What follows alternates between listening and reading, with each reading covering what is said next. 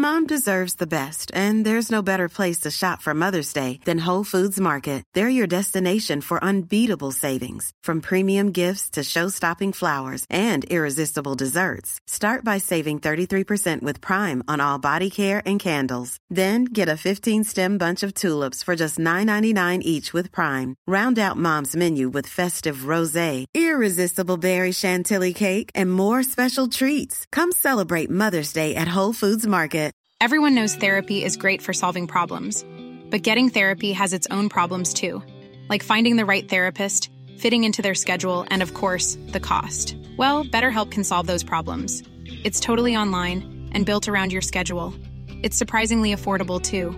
Connect with a credentialed therapist by phone, video, or online chat, all from the comfort of your home. Visit betterhelp.com to learn more and save 10% on your first month. That's BetterHelp H E L P. Millions of people have lost weight with personalized plans from Noom, like Evan, who can't stand salads and still lost 50 pounds. Salads, generally, for most people, are the easy button, right? For me, that wasn't an option. I never really was a salad guy. That's just not who I am. But Noom worked for me. Get your personalized plan today at Noom.com. Real Noom user compensated to provide their story. In four weeks, the typical Noom user can expect to lose one to two pounds per week. Individual results may vary.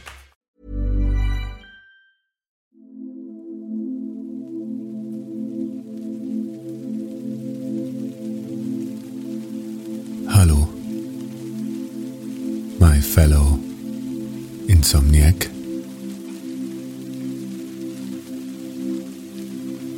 Mach es dir gemütlich oder wenn du an einem Ort bist, an dem du es dir nicht besonderlich gemütlich machen kannst, dann versuche trotzdem dich etwas zu entspannen und etwas runterzufahren.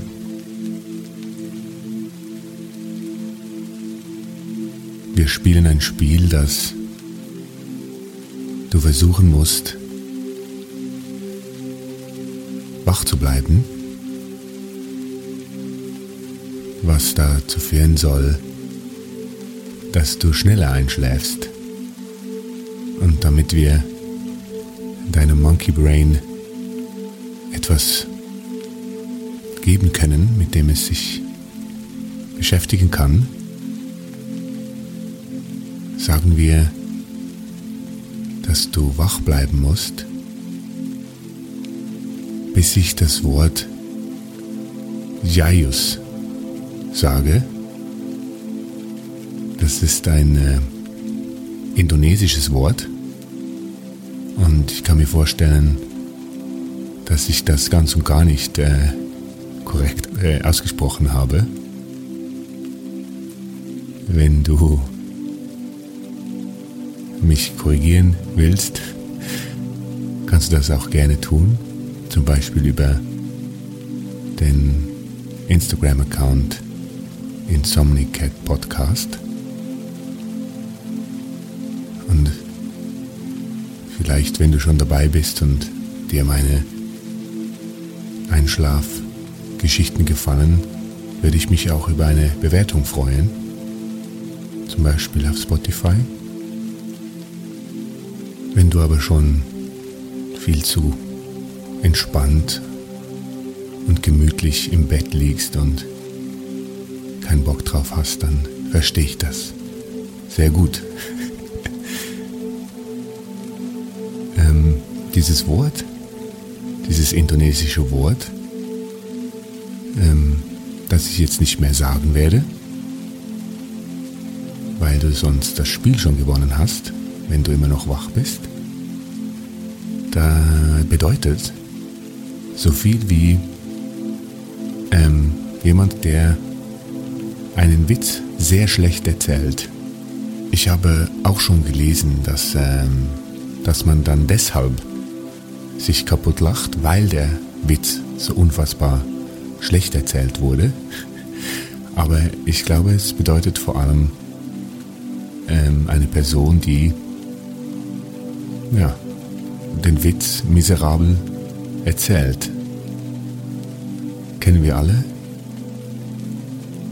Ich kenne das auch immer, wenn man mal einen guten Witz hört und sich denkt, den merke ich mir jetzt aber wirklich.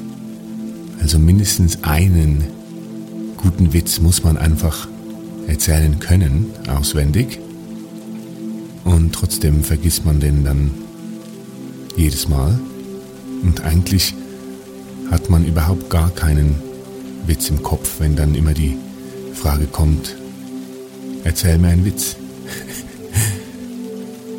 Ist auch nicht mehr so en vogue, Witze zu erzählen, so ein bisschen zu einfach ist und irgendwie mit den ganzen Stand-up-Comedians, dass auch alles ziemlich elaboriert geworden ist und einfach so ein simpler Witz selten Leute zum Lachen bringt.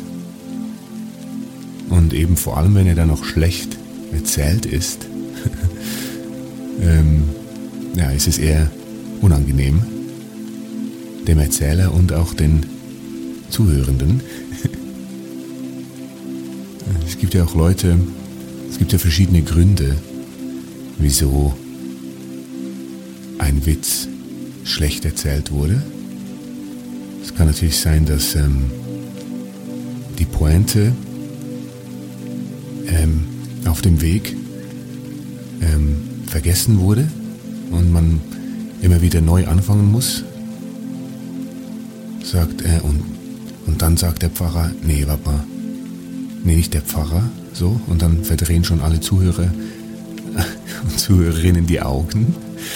Ähm, oder die Pointe wurde auch, äh, passiert auch oft, die Pointe wurde schon zu früh ähm, erzählt und dann landet der Witz auch nirgends, überhaupt nicht mehr. Oder hm, Leute brauchen viel, viel zu viele Worte, um eigentlich einen super einfachen Witz zu erzählen. Man sieht schon von 100 Metern, wohin es geht mit dem Witz und trotzdem braucht der Erzähler oder die Erzählerin des Witzes einfach Stunden. Ist auch eine Art, ein schlechter Witzerzähler zu sein. Zum Beispiel, wie geht der kürzeste Witz? Der most basic, allen bekannten Witz. Ähm, ja, siehst du, jetzt habe ich eben auch einfach keinen Witz im Kopf. Ah doch, Mama. Äh, ich habe gerade nämlich, bei diesem Witz habe ich jetzt nicht gedacht, als der beste Witz aller Zeiten, den muss ich mir unbedingt merken. Aber ein bisschen, ein bisschen geschmunzelt habe ich schon. Äh, und es war so wirklich ein One-Liner, würde man glaube ich sagen, im Englischen. Comedy schreiben. Und das geht super kurz, es geht so. Der geht so. Ein Römer kommt in eine Bar,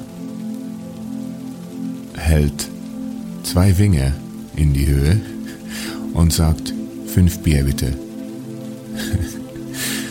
und ähm, ja, äh, lacht man sich jetzt nicht tot, aber kurz denkt man sich, ah, ja, ich verstehe den und gibt einem kurz ein gutes Gefühl, weil man merkt, ja, ich verstehe, wie römische Zahlen funktionieren.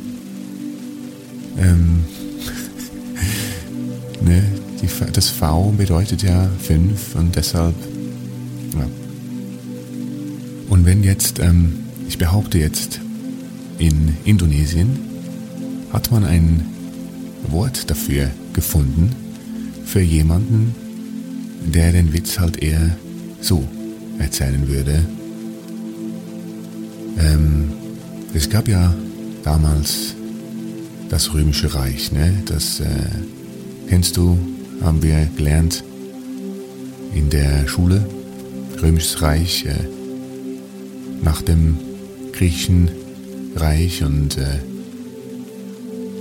äh, vor dem Mittelalter, äh, dazwischen war ja dieses Römische Reich, da gab es ja all die großen äh, Kaiser, ne, hier Caesar, äh, Nero und ähm, Marcus Aurelius, ähm, all die ja, großen Herrscher, die wir, die wir kennen. Marcus Aurelius war ja übrigens auch ein sehr talentierter Stoiker, ganz viele interessante Dinge aufgeschrieben in, seine, in seinen Meditationen, seinen Meditations, ähm, wie sein Buch genannt wird. Äh, das ja lustigerweise übrigens, das denke ich jedes Mal, ähm, wenn ich so über Marcus Aurelius was lese, der ja einer der großen stoischen Denker zählt, glaube ich. Und das alles, was man über ihn weiß und all diese mega berühmten Quotes äh, und Zitate, die an allen äh, Wänden und Küchen, äh, Wand, äh, also Wandtattoos äh, hängen und auf Handy, Bildschirmhintergründe und sogar auch auf Rücken und äh, Armen tätowierte Sprüche. Das sind alles äh, eigentlich Tagebucheinträge gewesen von Marcus Aurelius. Der hat einfach für sich aufgeschrieben, was er so gelernt hat, irgendwie in, seinem, in seiner Arbeit. Dinge aufgeschrieben, von denen er dachte, ja, äh, muss ich irgendwie festhalten, weil das war gerade ein cooler Gedanke. Ähm, Mache ich selber manchmal auch, wenn man so denkt, wow, das war gerade clever oder dieser Gedanke bringt mich irgendwie weiter. Ich schreibe das mal auf. Eigentlich ein klassisches äh, Tagebuch. Und da denkt man ja, wenn man so ein Tagebuch führt, denkt man sich ja, das geht niemandem was an, außer sich selbst. Irgendwie gibt ja auch, weiß nicht, ob du das noch äh, im Kopf hast, aber ich hatte damals sogar so ein Tagebuch mit so einem Schloss dran. äh, so eine dicken Didel, Didelmaus drauf und äh, ich konnte das äh, abschließen, das Buch. Obwohl es auch so ein Buch war, also nee, ich meine so ein Schloss, so ein Schlösschen war, dass man einfach äh, easy aufreißen hätte können und ähm, all meine unfassbar peinlichen äh, Geschichtchen darin lesen können, über äh, in wen ich gerade krass verknallt bin und äh, wenn ich gerade mega scheiße finde. ähm, diese großen Geheimnisse, die da in meinem Tagebuch drin standen, waren äh, zuverlässig gesichert mit einem 2 cm Schlösschen, das man hätte mit dem kleinen Finger aufreißen können. Aber und ich dachte auch immer so, ja, eigentlich ist es auch mega dumm, weil wenn man vor einem Bücherregal steht und da stehen so 20, 30, 40 Bücher drin, welches denkst du, will man lesen, wenn nur eines davon ein Schloss dran hat? Es ist eigentlich eher noch so, im Gegenteil, es, es sichert das Buch nicht, es zieht komplett alle Aufmerksamkeit auf sich. Das kleine Schlösschen, das da am Buche hängt und sagt, komm, lese mich. Ich bin das einzige Buch, das hier wirklich interessant ist in diesem Buch, in diesem Bücherregal. Willst doch hier nicht diese blöden Überlegungen von Kant lesen oder hier Goethe. No one cares. Hier, das Schlösschen. Das Buch mit dem Schlösschen, da sind die juicy Secrets drin. Ja, ähm, so und äh, genau, äh, und Marcus Aurelius ähm, hat auch so ein Tagebüchlein geschrieben. Ich weiß jetzt nicht, äh, ob es überliefert ist, ähm, ob äh, er da auch ein Schlösschen dran, äh, dran gehängt hat.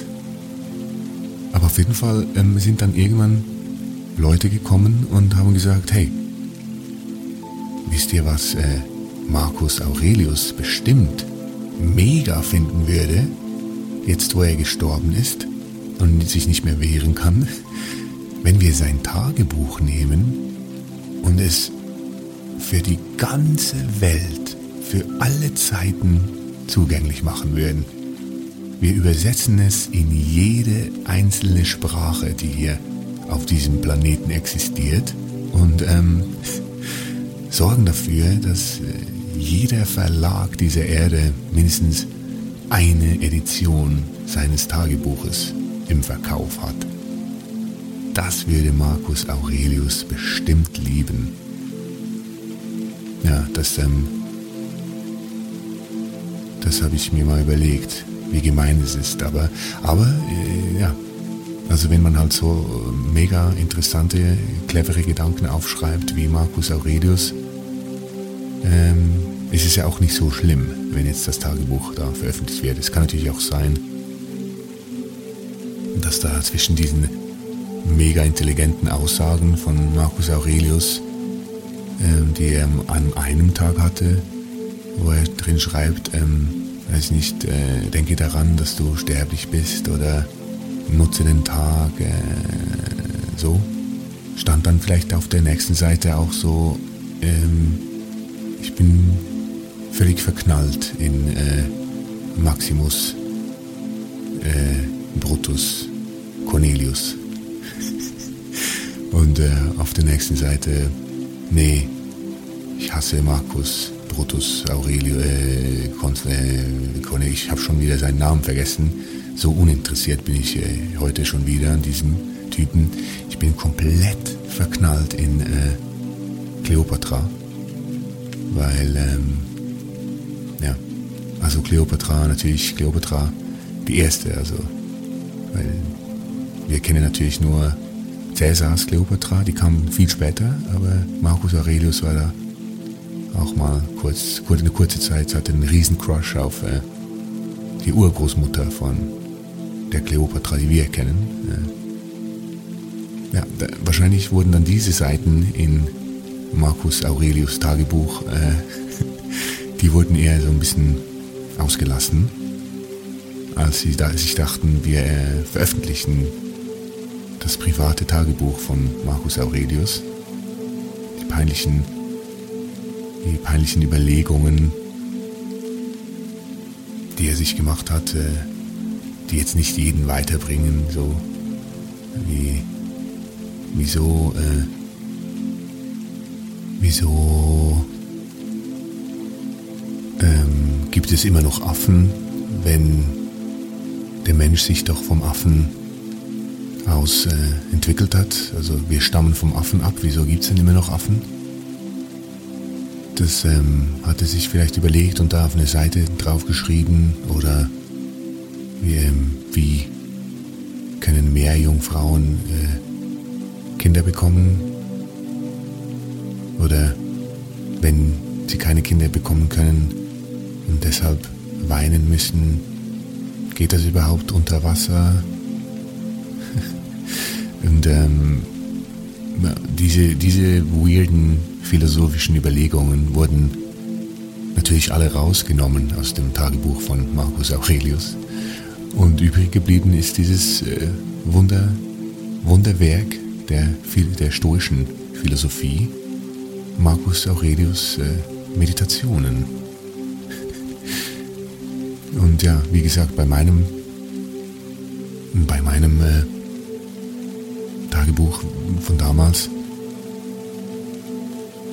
wäre wahrscheinlich äh, maximal irgendwie ein Sätzchen wirklich übersetzt worden in alle Sprachen der Welt. Und zwar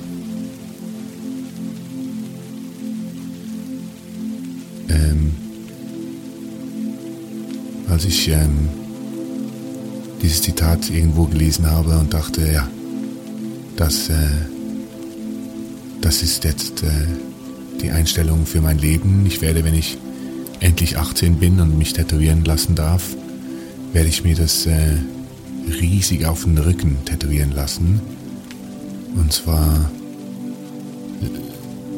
Live your dreams, don't dream your life. Oder wie der geht. Ja, ähm, aber sorry, ich bin ja immer noch bei ähm, dem Witz. Ich erzähle ja hier einen ganz tollen Witz, der tatsächlich im römischen Reich stattfindet oder in der römischen Zeit, die ging ja ziemlich lange, also das römische Reich äh, existierte ja schon eine ganze Weile. Ich weiß jetzt zwar nicht mehr genau, wie lange, aber da ging ja schon einiges, da ist ja auch dann äh, Jesus auch mal aufgetaucht und äh, ähm, irgendwann ging das Reich dann auch unter. Das ist für den Witz ehrlich gesagt nicht so wichtig, ähm, ob wir jetzt vom frühen römischen Reich sprechen oder vom späteren römischen Reich. Äh, es ist hauptsächlich wichtig ähm, zu wissen, dass für diesen Witz äh, brauchst du hauptsächlich einfach das Verständnis dafür, dass wir uns in einer Zeit befinden, in der die römischen Zeichen äh, benutzt wurden, ne, die für die Zahlen und ja hauptsächlich für die Zahlen. Die hatten sie ja schon damals, aber halt nicht wie wir heute diese arabischen Zahlen 1, 2, 3, wie, wie sie heute uns so aufschreiben, sondern halt diese römischen Zahlen. Das ist wichtig als ähm, Vorwissen, damit du dann auch richtig gut lachen kannst, wenn der, wenn der Witz ähm, dann die Pointe erreicht hat. Auf jeden Fall ist es so, dass äh, ein Römer in eine Bar reinkommt und ähm, ich glaube, ähm, die hießen damals auch ja nicht Bar oder so, sondern Taverne. Also Taverna oder so, lateinisch sogar. Ähm, waren, glaube ich, auch, wenn ich mich jetzt korrekt erinnere, wird ja immer lustig gesagt, haha, das älteste Gewerbe der Welt, haha, das ist die Prostitution. Aber das stimmt natürlich überhaupt nicht. Das ähm, klingt cool und so, wenn man das sagt, aber natürlich ist, äh, gab es äh, zuallererst gab es mal so die Taverne. Weil Leute haben Durst, ähm, Leute müssen trinken, Leute, Leute sind gesellig. Ist ja auch so, dass ähm, in jedem, jedem Fantasy-Film, äh, Lord of the Rings oder die ganze The Witcher äh, Franchise, einfach all diese äh, Fantasy-Welten, die ja immer sehr angehaucht sind von, ja, vom Mittelalter tatsächlich. Äh, ähm, da gibt es immer diese Tavernenszene. Oder auch bei, wenn Leute Dungeons and Dragons spielen oder so, ähm, ist man immer sehr gerne in einer Taverne. Weil irgendwie so, ne, jedes gute Abenteuer beginnt in einer Taverne, wo gesungen und getanzt wird und Leute sich äh, aus Tonkrügen zuprosten und ähm, da kommt jemand rein und sagt, gibt es hier fünf mutige Menschen, die mir helfen können, den bösen Drachen zu erlegen. Und das ist natürlich das äh, älteste Gewerbe der Welt, obwohl ich merke gerade, ne, äh, wir sind jetzt ins Mittelalter äh, vorgerückt. Äh, da habe ich mich ein bisschen verrannt, aber ich will damit sagen, dass Tavernen schon sehr lange existieren, nicht nur erst im Mittelalter, sondern natürlich schon bei den alten Römer, weil die alten Römer natürlich, und mit alte Römer meine ich nicht die, äh, das Alter der Menschen, die waren ja nicht, die kamen ja nicht alle alt zur Welt, die Römer, und heißen nicht deshalb alte Römer, sondern äh, einfach weil es halt lange her ist, äh, dass es die Römer gab. ähm, die äh, trank natürlich sehr gern ihren Wein. Ähm, da kann man auch sagen, Wein ist, glaube ich, ähm, der älteste äh, das älteste alkoholische Getränk. Also ich glaube jetzt noch vor Smirnoff Ice äh, oder Bacardi Breezer oder so gab es natürlich äh, den Wein. Vielleicht, ich glaube, Wein war sogar vor Bier. Hm. Es liegt natürlich auf der Hand, dass man so mal per Zufall auf vergärte Trauben gestoßen ist, so in Italien, wo es äh, viele Trauben gab, wilde Trauben. Und ähm, da hat sich mal so ein verrückter, äh, verrückter Bauer, der tatsächlich eigentlich nichts mit Trauben am Hut hatte, weil damals noch niemand wusste, wie lukrativ Trauben sein können. Ähm, der hat sich hauptsächlich äh, auf äh, etwas spezialisiert, das ähm, gar keinen finanziellen Nutzen hatte. Das war nämlich äh, auf eine Katzenzucht. Der hat ähm, da auf dem Land äh, Katzen großgezogen und von ihm aus äh, entstand auch die, die Katzenplage dann im ganzen Land und nach äh, Griechenland rüber. Natürlich, weil das Römische Reich sich da damals dann auch auf die griechischen Inseln ähm, natürlich ausgebreitet hat, kamen da die Katzen auf den Schiffen mit. Die wurden da mitgenommen, um äh, Mäuse zu fangen auf dem Schiff und sind dann natürlich auch in Griechenland ausgestiegen und haben sich dann da auch da wie die Kanickel verbreitet, die Katzen. Ähm, genau, und, und diese Katzenplage äh, geht eigentlich auf diesen einen italienischen Katzenbauer, äh, Vittorio äh, Gatto, Vittorio El Gato. El, ich weiß, klingt sehr spanisch, war damals aber ganz normal. Ähm, geht diese Plage auf äh, Vittorio El Gato zurück, der damals dachte, hey, wir haben, ich habe jetzt irgendwie kein, kein Land, nicht so viel Land und Wiese, damit ich jetzt hier Vieh irgendwie beherbergen könnte und dann da mit Milch irgendwie was machen könnte oder groß mit Fleisch machen könnte und so. Aber ich habe da in Ägypten so ein lustiges ähm, kleines Tier gesehen, das ähm, kommt sicher super an äh, in Italien, in meiner Heimat. So als, kleine, als kleines Haustierchen. Äh, war damals auch noch nicht so verbreitet, die, die Idee von, von einem Haustier. Äh, wieso sollte man ein, ein, ein Tier zu Hause halten und äh, das füttern oder so? Aber als äh, Vittorio Gatto zum ersten Mal in Ägypten so eine, eine Katze begegnet ist, so einer kleinen, war er natürlich fasziniert, weil bis dahin kannte man natürlich nur Tiger und äh, Löwen und ganz große äh, Wildtiere, die aussahen wie Katzen. Und jetzt begegnete er da in seinem Urlaub ähm, in Ägypten.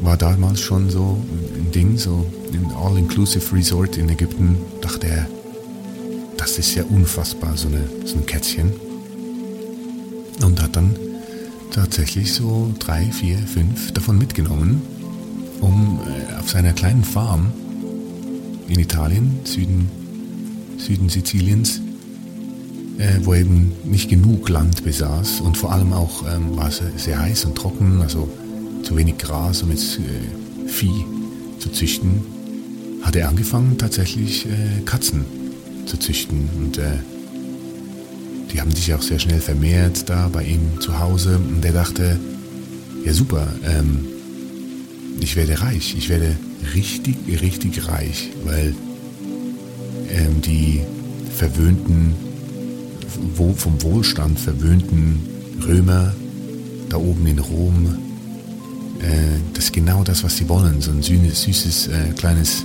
Tamagotchi-Felltier. Die werden mir das äh, aus den Händen reißen und so äh, hat er sich verabschiedet von seiner Familie und gesagt, wenn ich zurückkomme, äh, werden wir reich sein und ähm, uns alles leisten können, was wir wollen. Und so ging er nach Rom mit äh, 30 Katzen äh, auf seinem äh, Wagen und hat tatsächlich da dann bei einem, auf einem Markt, auf einem Viehmarkt, äh, seine Katzen präsentiert. Und alle haben ihn ausgelacht und gesagt, was, was wollen wir denn hier mit diesen komischen Fell, Fellbällen, äh, die hier nichts können. Also die ersten Leute haben gefragt, äh, gibt das, äh, geben die Milch oder so? Und äh, Vittorio antwortete, ja klar, jedes Säugetier gibt Milch, aber das ist äh, jetzt nicht irgendwie von Interesse bei diesem Tier. Schauen Sie doch mal, wie süß die Augen sind. Und ähm, die Person ging äh, kopfschüttelnd davon. Äh, die Nächsten haben gefragt, ähm, äh, können die sowas wie Hunde, irgendwie können die äh, unsere Höfe beschützen vor Wölfen oder Füchsen oder irgendwelchen Tieren, die nachts unsere Nutztiere äh, bedrohen? Und Vittorio El Gatto antwortete, nee, das sind Katzen, die, äh, die haben keinen Sinn für, für Eigentum. Oder äh, die beschützen, die sind auch ähm, zu klein, um jetzt irgendwie gegen einen Wolf äh, hier groß anzukämpfen. Und irgendwie merkte ähm, Vittorio langsam, dass es hier nicht, nicht ein sehr großes Interesse gibt an, seinem, an seinen eingeführten Katzen. Und ähm, so wollte er dann auch mal den Leuten zeigen, wie, wie schön es ist, äh, eine Katze zu streicheln und irgendwie sie zu halten und so. Und öffnete dann eines äh, der Käfige. Und ähm, weil die Katzen natürlich ähm, sich nur das ähm, Landleben, stille, ruhige Landleben bei Vittorio, äh, Vittorio auf dem Land gewohnt waren, ähm, waren die natürlich äh, gestresst und äh, angespannt. Und als Vittorio das Käfig öffnete, sind die alle rausgesprungen und davon gerannt.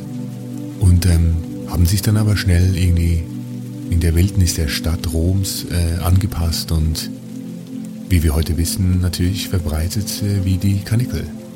Und tatsächlich, äh, wenn Vittorio das damals schon gewusst hätte, hätte er natürlich sagen können, ja, Katzen sind sehr gut, um Mäuse zu fangen. Ob das jetzt ähm, für den Bäcker ist äh, in seiner Backstube oder eben äh, für Matrosen auf den Schiffen. Das sind sogenannte Mause, mobile Mausefallen. Dann hätten die Leute wahrscheinlich anders reagiert. Aber dazu kam es erst später, als die Leute gemerkt haben, hey, wir haben zwar hier diese Katzenplage, aber habt ihr gemerkt, dass äh, die Mäuseplage sich äh, äh, halbiert hat, die Mäusepopulation. Das hat wohl mit diesen Katzen zu tun.